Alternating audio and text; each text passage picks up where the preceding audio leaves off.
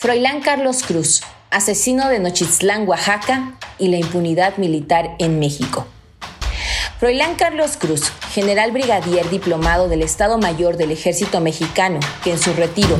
ocupó el puesto de comisionado de la Policía Estatal de Oaxaca a partir del 7 de diciembre de 2015 y quien fue nombrado por el entonces gobernador Gabino Cue Monteagudo,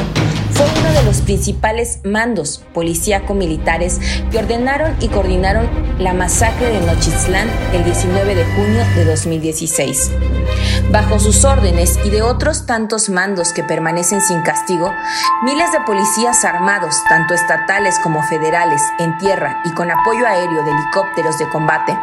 reprimieron a habitantes de diferentes poblaciones del estado de Oaxaca en un trayecto de más de 70 kilómetros en que la población se defendió en al menos cinco grandes frentes durante prácticamente 15 horas de violencia por parte de las fuerzas del Estado. Las comunidades respaldaron en ese momento la exigencia de la Coordinadora Nacional de los Trabajadores de la Educación por reiniciar el diálogo con el gobierno federal y de esta manera frenar el avance de la reforma educativa, que en varios de sus aspectos se mantiene activa hasta la actual administración. Froilán Carlos Cruz anteriormente fue director de la Policía Municipal de Tuxtepec, una de las localidades de la región de la Cuenca de Oaxaca, con problemas de inseguridad y delincuencia organizada. En los tiempos del general retirado, uno de los focos rojos de violencia y del trasiego de drogas de la entidad. En septiembre de 2016, tras la brutalidad ejercida en la masacre de Nochislán, fue fue premiado con la titularidad de la Secretaría de Seguridad Pública de Zacatecas. Esto por recomendación explícita del general Salvador Cienfuegos Cepeda, en aquel entonces titular de la Secretaría de la Defensa Nacional, quien además se convertiría en el caso emblemático de la impunidad total de los militares en el actual sexenio rescatando al general Cienfuegos o a sus órdenes mi general, son marcas que pasarán a la historia como el ejemplo perfecto de la impunidad otorgada a criminales pertenecientes a las Fuerzas Armadas. En febrero de 2022, el general Froilán Carlos Cruz fue detenido sin embargo, a un año y medio de esta detención se le ha otorgado el beneficio de enfrentar el proceso en libertad y de esta manera se perfila la absolución de sus responsabilidades criminales, entre las que se encuentra el asesinato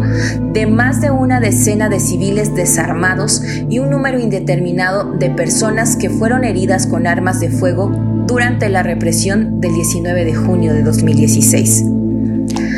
ataviados con los uniformes oficiales de las tres Fuerzas Armadas Mexicanas o con las de corporaciones policíacas, incluida la paramilitar Guardia Nacional, hay un hilo común que une a quienes han ejercido la represión contra los pueblos de México al pertenecer al ejército.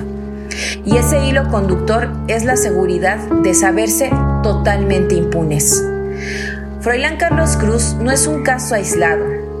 está Omar García Harfush, Manelich Castilla Cravioto, Ardelio Vargas Fosado, José Manuel Vera Salinas, Manuel Moreno Rivas, quienes son motones de muestra de la conformación y accionar de las Fuerzas Armadas Mexicanas. Froilán Carlos más bien representa el ejemplo perfecto de la configuración de la represión, pues no solo ha operado para reprimir con funciones de mando operativo, sino que en su brillante trayectoria militar,